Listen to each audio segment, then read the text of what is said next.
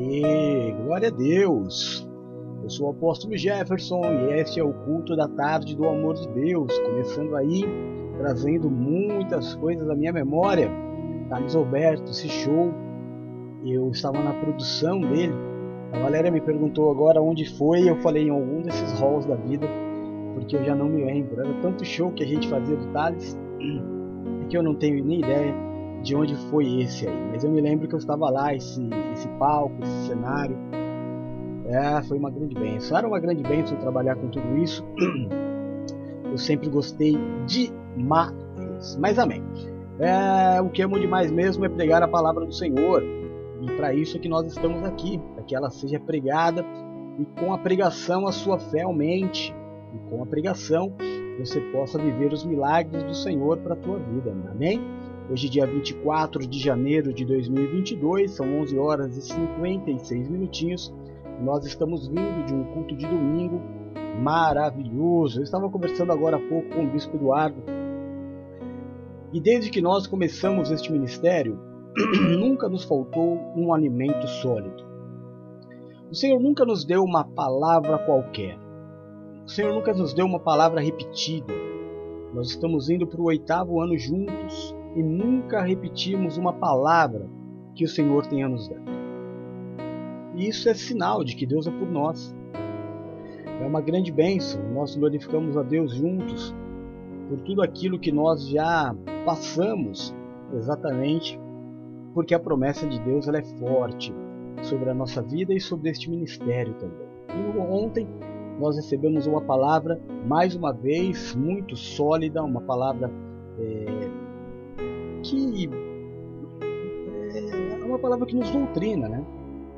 É uma palavra sobre fé prática e fé teórica. Sabe, irmão, a Bíblia começa nos primeiros capítulos já mostrando quando se fala da primeira oferta entregue a Deus é Caim e Abel.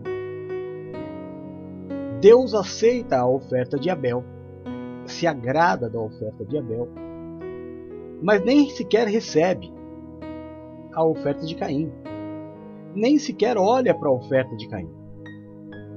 É importante que você saiba que nessa época não existia dízimo. Nessa época é, se entregava ao Senhor as primícias. Não é? A Bíblia começa logo após sair do paraíso. A Bíblia já nos fala sobre a entrega da oferta que Deus aceita e a oferta que Deus não aceita. Caim entregou, Abel entregou da primícia de tudo aquilo que ele trabalhou. Já é, Caim entregou ao Senhor aquilo que sobrou. Ontem nós falamos muito sobre isso, porque é, ou a gente operacionaliza a nossa fé a gente vai ser sempre o bobo da corte, sabe? A gente vai ser sempre aquele que vê a banda passar e nunca tá tocando. Tudo passa perto, mas nada é. Aí eu fico dizendo de uma forma religiosa: ah, é o tempo de Deus. Ah, as promessas de Deus. Mas irmão, só vive promessa quem tem fé. E a fé sem obras, ela é morta. E sem fé é impossível agradar a Deus. Eu quero começar hoje falando sobre a primeira oferta que nós temos que entregar ao Senhor, que é o nosso culto racional. Hoje pela manhã eu coloquei no grupo da igreja, no grupo do WhatsApp, o significado da palavra cultuar. E às vezes você não entende o que é isso. Às vezes você acha, irmão, que você pode dar para Deus qualquer coisa e Ele vai aceitar qualquer coisa porque Ele te ama.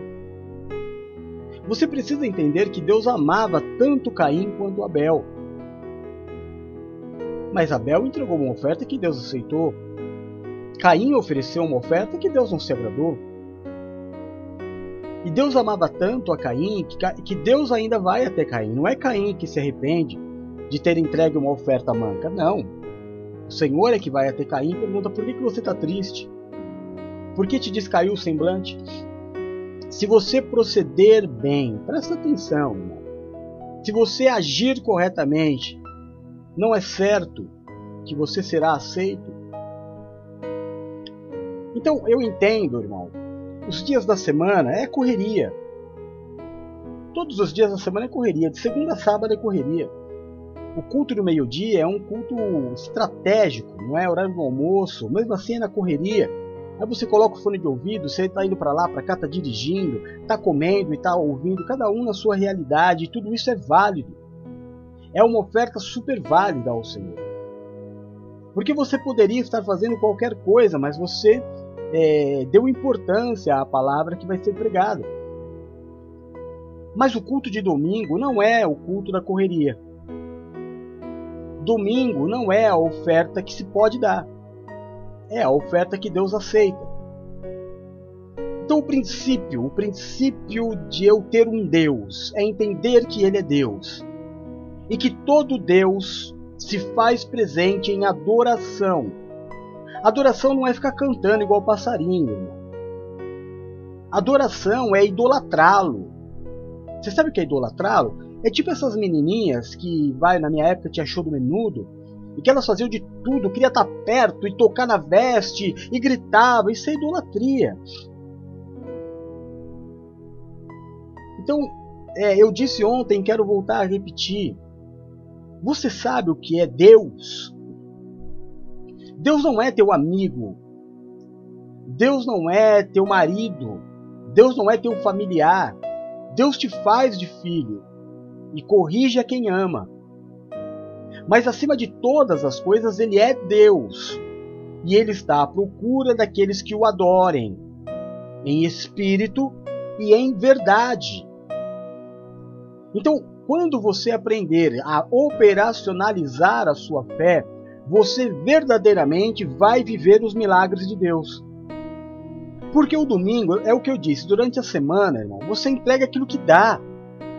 E Deus se alegra do teu posicionamento de entregar o que dá, mas o domingo é o dia de Deus. E você não pode entregar o que dá. A sua oferta vai ser oferta de Caim, você não vai ter a tua oferta aceita. Se você não preparar o ambiente da sua casa, se você não, não, não, orar, se você não se consagrar, pelo menos você que é membro da igreja, né? então a, a Vânia, a Renata, a Raquel, se você não conseguir meia hora antes entrar em oração, buscar ao Senhor, sabe, orar, falar Senhor, eu entrego este momento nas tuas mãos, fala comigo, me cura, ter um momento com o Senhor antes do culto começar, de consagração. Sabe, aí você procurar na sua casa um lugar de silêncio. Porque o Senhor ama a ordem e decência. Sabe, preparar um lugar onde ninguém vai me perturbar, ninguém é obrigado a participar do culto que eu vou assistir, que eu vou entregar ao Senhor, na verdade. Eu não vou assistir culto nenhum, culto não se assiste, culto se entrega. Então eu vou cultuar ao Senhor dentro da minha casa. Eu estou preparando a minha casa para que venha Deus na minha casa através do Espírito Santo. Como é que ficaria a tua casa se você soubesse que hoje o governador do estado estará na sua casa? O presidente estará na sua casa? É claro que você vai arrumar tudo, porque é uma honra. Para receber Deus na minha casa, eu também preciso preparar o ambiente. Eu preciso clamar, buscar ao Senhor, preparar um ambiente. Eu não posso, em qualquer lugar, domingo, eu não posso entregar qualquer oferta ao Senhor. Eu preciso operacionalizar a minha fé. Sabe, meu irmão, existe. Nós temos a verdade e a salvação do nosso lado, mas nós somos o povo mais indisciplinado que existe. eu conheci o Espiritismo de perto e vi com que diligência eles se entregam aos seus deuses. Aqui em frente à minha casa tinha uma, uma moça, é, eu esqueci o nome dela, mas que a casa dela era um templo.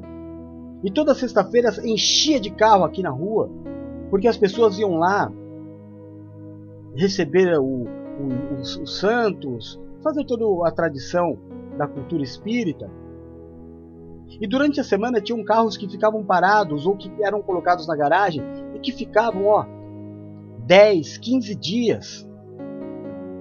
Porque as pessoas elas vinham consagrar o santo, fazer a cabeça e ficavam deitadas para o santo 10 dias, 15 dias. E largavam tudo, família, trabalho, por ter fé naquilo que está fazendo operacionalizar a sua fé. Nós, nós não conseguimos entregar um culto ao Senhor e queremos que Ele ouça a nossa oração. Nós não conseguimos dar um culto ao Senhor, um. Preparar uma adoração ao Senhor, preparar a minha casa, o ambiente, evangelizar. Chamar pessoas, convidar os familiares. Não! simplesmente dá o horário do culto, eu pego o celular, ponho o fone no ouvido e vamos que vamos. Meu irmão, o que, que você está fazendo da sua vida? Você vai brincar até quando? Porque de Deus não se zomba. Vai brincar de ter uma, uma crença, vai brincar de ter um Deus, vai brincar de pertencer a uma igreja. Até quando você vai brincar com a tua vida? Você só leva a sério a fé quando algo de ruim acontece, quando alguém fica doente, quando você precisa de oração. Mas o melhor não é, é prevenir do que remediar. Não é melhor fazer o que é certo, preparar, olha, peraí, eu estou na presença de Deus, ninguém me perturba. Esse é o meu tempo para Deus. A base do culto de ontem foi esse aqui, ó fé prática e fé teórica. Essa foi, esse foi o tema. E os livros base foram esses, ó, Mateus 17, eu vou ler agora para vocês. Quando chegaram onde estava a multidão, um homem aproximando-se de Jesus, ajoelhou-se diante dele e disse: Senhor, tem misericórdia do meu filho. Ele tem ataques e está sofrendo muito. Muitas vezes cai no fogo ou na água. Eu o trouxe aos seus discípulos, mas eles não puderam curá-lo. Respondeu Jesus: Ó geração incrédula, perversa, até quando estarei com vocês? Até quando terei de suportá-los? Tragam meu menino. Jesus repreendeu o demônio e ele saiu do menino, que daquele momento em diante ficou curado. Então os discípulos aproximaram-se de Jesus em particular e perguntaram: Por que não conseguimos expulsá-lo? E ele respondeu: Porque a fé que vocês têm é teórica. Eu lhes asseguro que se vocês tiverem a fé do tamanho de um grão de mostarda poderão dizer a este monte: Vá daqui para lá, e ele irá. Nada lhe será impossível, mas esta espécie só sai pela oração e pelo jejum. Depois nós lemos Hebreus capítulo 11, versículo 6. Sem fé é impossível agradar a Deus, pois quem dele se aproxima precisa crer que ele existe e que recompensa aqueles que o buscam. E Samuel, capítulo 30, que diz assim: Sucedeu, pois, que chegando Davi e os seus homens ao terceiro dia a Ziclag, já os amalequitas com ímpeto tinham dado sobre Saul e sobre Ziclag, e tinham ferido a Ziclag, e tinham posto fogo, e levaram cativas as mulheres que estavam nela. Porém, a ninguém mataram, nem pequenos, nem grandes. Tão somente os levaram consigo e foram pelo seu caminho. E Davi e os seus homens vieram à cidade, e eis que ela estava queimada a fogo, e suas mulheres, seus filhos e suas filhas eram levados cativos. Então Davi e o povo que se achava com ele alçaram sua voz e choraram, até que neles não houve mais força para chorar. Também duas mulheres de Davi foram levadas cativas, Ainoã, a Jezleita, e Abigael, a mulher de Nabal, Abigail, mulher de Nabal, o carmelita. E Davi muito se angustiou porque o povo falava de apedrejá-lo, porque o ânimo de todo o povo estava em amargura, cada um por causa dos seus filhos, das suas filhas. Todavia Davi se esforçou no Senhor, seu Deus. Amém? O primeiro texto fala sobre a fé que se ouve falar. Os discípulos andaram com Jesus, viram Jesus fazendo milagre, o que Jesus falava, como Jesus se posicionava. De repente, chegou a hora de eles expulsarem o demônio. E aí eles tinham toda a teoria na cabeça. Basta eu colocar a mão aqui, dizer estas palavras aqui, saia em nome de Jesus, eu te conjuro em nome de Jesus, e o demônio vai sair, porque é assim que Jesus faz. Só que os discípulos colocaram as mãos e expulsaram o demônio, mas o demônio não saiu. E aí o pai da criança, do menino, foi procurar a Jesus e disse para eles: Olha, os seus discípulos oraram, mas não puderam fazer nada. E o Senhor diz para eles: raça de incrédulos, perversos, até quando eu terei que estar com vocês para que as coisas aconteçam? E tendo pegado o menino, o Senhor orou, repreendeu o demônio, e o demônio foi retirado. Então os discípulos chegaram até ele e perguntaram: Por que, Senhor, que nós não conseguimos expulsar o demônio? E aí o Senhor disse para eles assim: Porque a fé de vocês é pequena, mas nesse caso é teórica. A tua fé não tem prática. Como assim? O Senhor disse: Se a tua fé for pequena, do tamanho de um grão de mostarda, que é a menor semente que existe, você vai dizer qualquer coisa e vai acontecer. Só que existem demônios que só saem através de jejum e oração. Depois, no versículo de baixo, a importância da fé. Sem fé ninguém verá Deus. É impossível agradar a Deus sem ter fé. E o último texto conta a história de Davi, que chega de uma guerra, quando ele chega em Ziclag, onde estavam filhos, filhas, eh, os parentes estavam todos eh, reunidos. Eles chegando de uma batalha encontraram tudo revirado, queimado, e as suas mulheres e filhos não estavam lá. Todos caíram de joelhos, desesperados, e começaram a chorar, inclusive Davi. E eles queriam matar Davi, porque Davi era o líder. E então Davi foi buscar ao Senhor e disse: Senhor, devo ir até os inimigos? O Senhor disse: Sim. Se eu for até eles, eu vou vencê-los? O Senhor disse: Sim. Vai pela fé. Porque Davi não tinha a mínima força. Davi estava exausto, cansado, vindo de uma guerra. Mas eles vão, liquidam os inimigos e trazem as mulheres e os filhos de volta. Fé. Fé.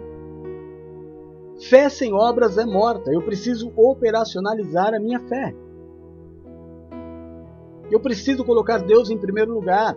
Não adianta, irmão. Não adianta você ser amigo do apóstolo. Não adianta o apóstolo te amar se você não aprender. Porque diz que ama, mas não obedece.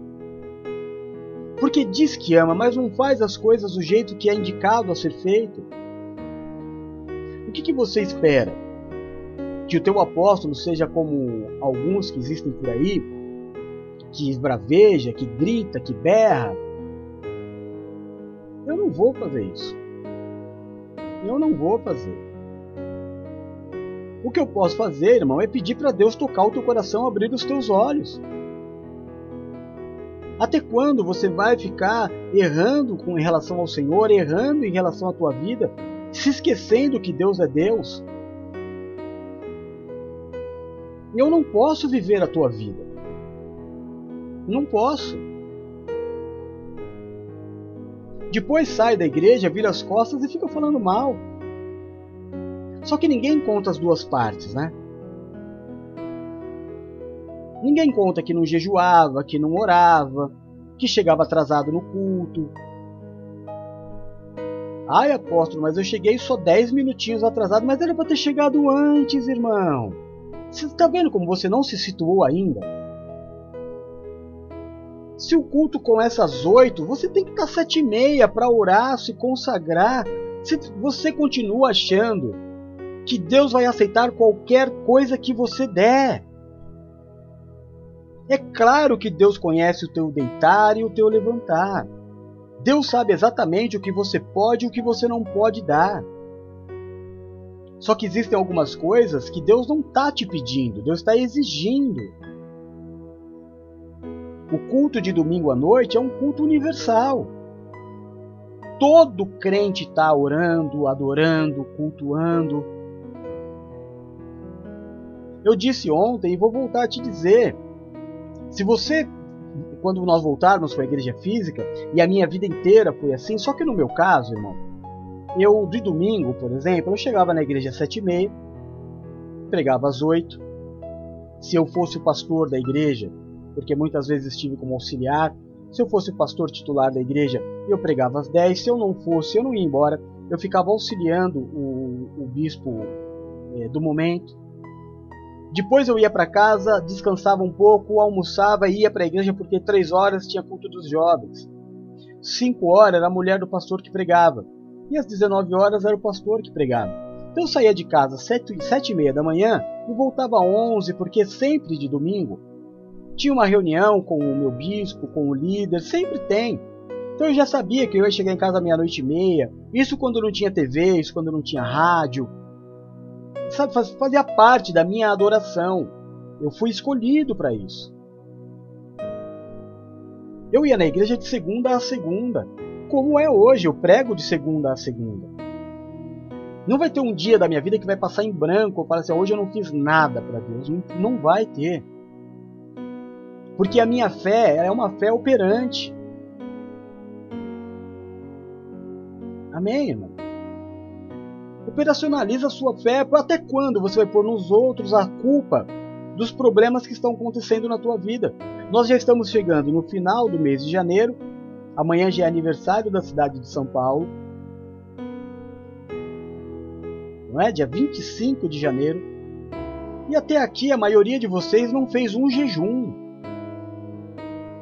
Ah, apóstolo, mas ninguém mandou, mas não é algo que deva se mandar é a minha relação com Deus. Essa é a minha consagração, para minha oração ter poder.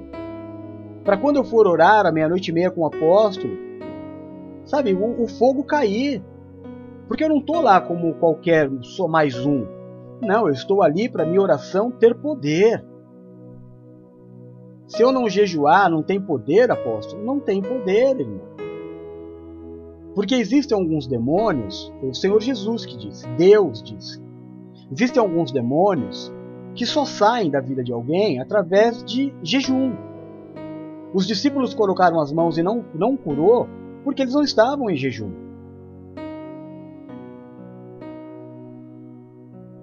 É a teoria. A prática vai muito antes. Quem vê um jogo de futebol precisa entender que o jogo não começa quando o juiz apita o início do jogo. O jogo começa no início da semana, com a determinação de quais os jogadores vão entrar em campo, dos treinamentos, a tática. Quando começa o jogo, é o início do fim. Agora é se colher os frutos do trabalho que foi feito durante a semana.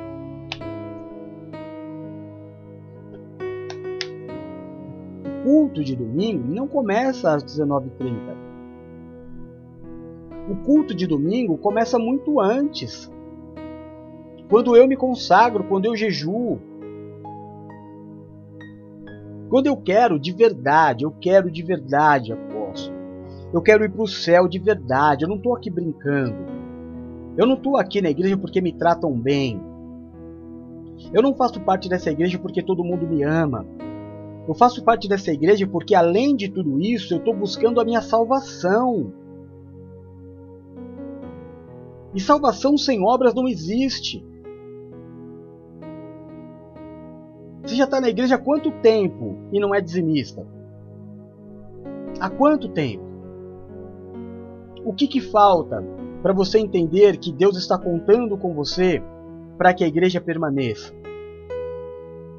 Que você faz parte do corpo, que você precisa amar a obra de forma prática e não teórica. O que é ser crente para você? Assistir culto? É isso que você denomina ser crente? Ser cristão para você é o fato de você assistir cultos. Você não tem uma rotina cristã. Você não ora, você não jejua. Domingo para você não é o dia de Deus é só o dia que você não faz nada? E que porque você não faz nada, você participa de um culto à noite? É assim, irmão. Eu preciso te ensinar que não é assim. O que mais eu preciso te ensinar? Que tudo que você vai começar a fazer, você precisa consagrar a Deus. Que antes de tocar, antes de fazer, você precisa falar: Senhor, é do teu agrado. Que é ser, o que é ser cristão para você? Você, meu irmão, que está me ouvindo, que é católico, você faz a tua vida o que você bem entende, o padre não sabe nada da tua vida. O padre não te direciona. Quanto tempo faz que você não vai no confessionário? A tua fé é só de boca, é muito teórico. Nada tá bom para você, nada tá certo. Ah, porque os católicos são idólatras. Tá bom, irmão, então sai do catolicismo. Ah, porque os evangélicos só falam de dinheiro. Tá bom, irmão, então sai do, do, do, protestantismo. Se encontra. O que não dá é para viver uma vida de engano, de mentira. Né? Eu poderia estar e não fui. Existe. É, é, é uma coisa muito engraçada, né, irmão? A pessoa, quando ela chega na igreja, normalmente ela não sabe nada. Aí ela começa a aprender. Aí ela entra na síndrome do discípulo é, revoltado. Ele estuda dois, três, quatro anos. Aí ele começa a ter um conhecimento teórico da palavra. Ele nunca pôs em prática, mas ele ouviu a teoria. Aí ele começa a achar erros em todo mundo. Lembra semana passada que eu te falei que o rapaz me ligou, que queria sair da igreja, porque não concordava o que era feito com o dinheiro da igreja, não concordava com algumas coisas que aconteciam nos bastidores. O que, que ele tem a ver com isso? Ele já dirigiu uma igreja para ele saber como é? Não. Ele já foi pastor, ele já cuidou de um povo para saber como é? Não. Irmão, qualquer, qualquer coisa na vida, para eu julgar, eu preciso colocar os sapatos para que eu entenda onde dói, qual é a realidade. Agora, se você continuar, se você continuar a ter uma fé é, toda de Bíblia, sem praticar, sem saber o poder de um jejum, sem conhecer o poder de uma oração, a bênção do dízimo, você vai fazer prova de Deus quando? Você vai levar uma vida inteira esperando que as pessoas façam por você? Não pode. Vai chegar uma hora na tua vida que você tem que amadurecer. Vai chegar uma hora na tua vida que você vai ter que aprender que a tua parte ninguém vai fazer. O tema de hoje é esse aqui, ó. Conhecer a palavra e viver a palavra. Se o Senhor Jesus disse aqui que existem demônios que não saem só com oração, mas é necessário jejuar, e você está atravessando uma luta, uma enfermidade, seja qual for o problema, por que, que você não jejuou, irmão? Por quê? Por que, que você não pega a teoria e você faz a teoria se tornar uma prática? Para que você tenha autoridade de dizer para as pessoas: olha, realmente funciona. O poder da obediência. Não é o discípulo que agora sabe um pouco e ele quer questionar tudo que o líder fala, ele já se acha apto a ser, ter um ministério para ele. Ah, não é bem assim, não foi assim que eu li. Irmão, lê de novo então. Se não foi assim que você leu, leia outra vez. Fora isso, não há muito que eu possa fazer por, por você. Eu só posso te amar, deixar a igreja num ambiente maravilhoso para você se sentir à vontade em participar. Que você se sinta amado, protegido, mas que você também aprenda mas que você coloque na tua vida a, tua rotina de vida, irmão. Em que lugar ela é, ela é espiritual? O teu dinheiro. Em que momento o teu dinheiro é usado espiritualmente? Né? Você usa o teu dinheiro para tudo que é carnal. E o espiritual? Porque o umbandista, ele tem as oferendas dele. Porque o budista tem as ofertas dele. Porque o Sheishunoye tem as ofertas dele. Porque o Hare Krishna tem as ofertas dele. Porque no candomblé também tem as oferendas. E você que serve ao Deus verdadeiro, você não tem um comprometimento das suas finanças para que a tua finança seja abençoada. Operacionaliza a tua fé. Deus me colocou nesse ministério, o que, que Ele espera de mim? Que eu pregue, pregue, ame, corrija, ensine, é o que Deus espera de mim. Deus te colocou nesse ministério, o que, que Ele espera de você? Que você evolua, que você mantenha a igreja aberta, que você faça parte, que você seja membro, que você faça parte da filiação, que você se preocupe. Isso é colocar a fé em prática. Conhece a palavra, mas não pratica. E aí, porque eu não pratico, eu começo a ouvir um monte de, de bobagens. E aí, banana tudo o que eu sei com o que eu não sei. Vai devagar, irmão. Mas vai. Vai aos poucos e colocando na tua vida. Vai aos poucos colocando na tua vida práticas espirituais. Você vai ver que quando você colocar o jejum, por exemplo, na tua rotina de diária, diária não, de vida. Quando você colocar o jejum na tua rotina de vida, você vai pedir muito menos oração. Muito menos. Mas aí você precisa começar a fazer. O jejum, a Vânia está perguntando, o jejum é eu me abster de algo que eu gosto, que faz parte da minha vida em consagração a Deus. Sabe, por um período. Então você pode fazer numa rotina de início. Não, não, não vai nessa linha de o, o, o, jejum de Davi, o jejum de Daniel. Não, é o jejum da Vânia, é o jejum do apóstolo Jefferson, é o jejum da Adriana, é o jejum da Tia Lu. Não, não, não vai naquilo que você não pode fazer. Sabe, começa do básico. O que, que você gosta? Todo dia de manhã você toma café preto. Mas, Senhor, durante uma semana está consagrado ao Senhor. Eu não vou beber em consagração a Ti jejum. Tem uma novela que você gosta muito. Você vai falar, Senhor, essa semana em consagração ao Senhor, eu não vou assistir essa novela. Amém? Essa semana, em consagração a Ti, eu vou me abster de algum alimento. Eu não vou comer arroz essa semana, eu não vou comer carne essa semana, eu não vou comer salada essa semana. Você só não pode colocar, irmão, né, um, um jejum daquilo que você não faz. E nem jejuar num período, por exemplo, né, você você vai orar, claro que todo jejum você tem que orar. E tem que falar para o Senhor, Senhor, esta semana eu vou todos os, até o final da semana, durante cinco dias, eu não vou tomar café preto. Recebe a minha consagração em nome de Jesus. Amém? Amém. Está feita a sua consagração. Mas você não pode fazer assim, Senhor. Eu quero consagrar a Ti o período da meia-noite até as sete da manhã. Eu não vou tomar café preto. Aí não tem valor, né? Não tem valor. Você não está se abstendo. Você já não fazia. É algo que eu faço. Então começa devagar para ir tendo prática na tua vida. Começa com três dias, começa depois cinco dias.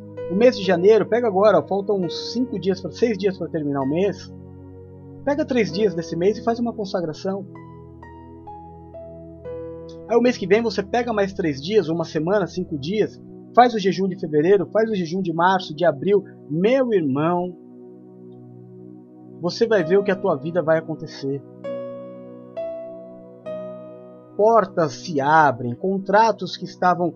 Na, na, no caso de Daniel, no caso de Daniel, Daniel orava e Deus respondia. De repente Daniel orou e não houve resposta. Então Daniel orou de novo e não houve resposta. Foi aí que Daniel disse: Então eu vou jejuar. E Daniel jejuou. durante o período de tempo. Eu não vou te falar porque você vai querer fazer igual e não é para fazer igual, é para fazer o teu tempo. Aí, o que, que aconteceu? Tudo que Daniel tinha pedido chegou de uma vez. E o anjo veio até ele e disse: Daniel, desde o primeiro dia que você orou, Deus te ouviu. Mas tudo que Deus te deu ficou retido no mundo espiritual. Quando você jejuou, você recebeu. Olha o poder do jejum. Jejum é operacionalizar a fé, é poder, é poder de Deus. Tiago capítulo 2, vamos ver o que a palavra diz.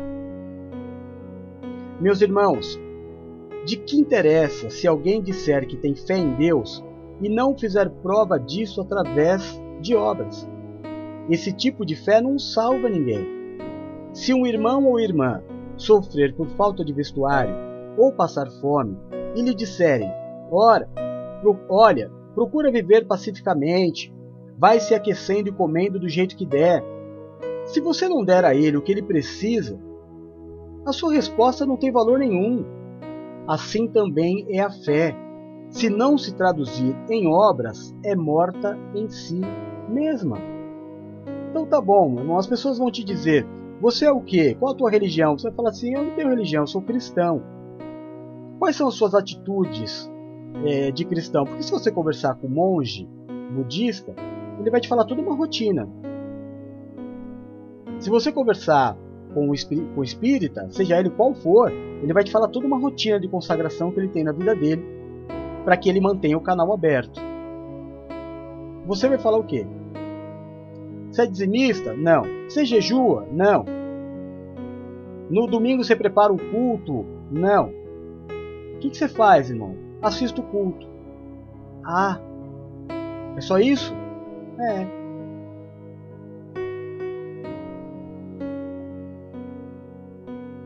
E aí? Como é que é? O que, que eu vou falar lá em casa? Como diria o Silvio Luiz. O que, que eu vou dizer lá em casa? Que a minha fé não tem obras. Você evangeliza? Não.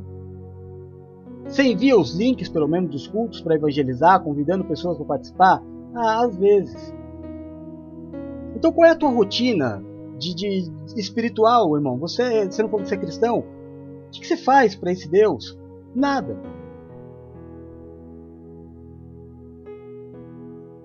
Eu só peço. Eu peço, peço, peço, peço. Sou bonzinho, tenho um bom coração, sou uma boa pessoa. Peraí, irmão, mas ser uma boa pessoa é uma obrigação de todo ser humano. Não é do cristão cristão tem as suas particularidades. Você precisa dar andamento na tua fé, colocar ela para trabalhar. Fazer prova, sabe? Você fala, olha, já que eu tô aqui, eu preciso ver como é que as coisas funcionam. Eu preciso, eu preciso entender como que é, apóstolo? Fala para mim, como é que é? Como é que eu operacionalizo a minha fé? Como que é eu ser um crente? Como é que é eu ser um cristão? É consagrar a tua vida, irmão, é dar para Deus tudo que você tem. É dar o seu casamento. Como é que eu dou o meu casamento, o apóstolo? Você vai falar para o Senhor, vai pegar na mão do teu marido, da tua esposa e falar assim: vamos ajoelhar, vamos consagrar as nossas alianças ao Senhor. Aí eu pego as alianças, dou na mão do, do, do apóstolo, do pastor, do bispo. O bispo está fazendo as reuniões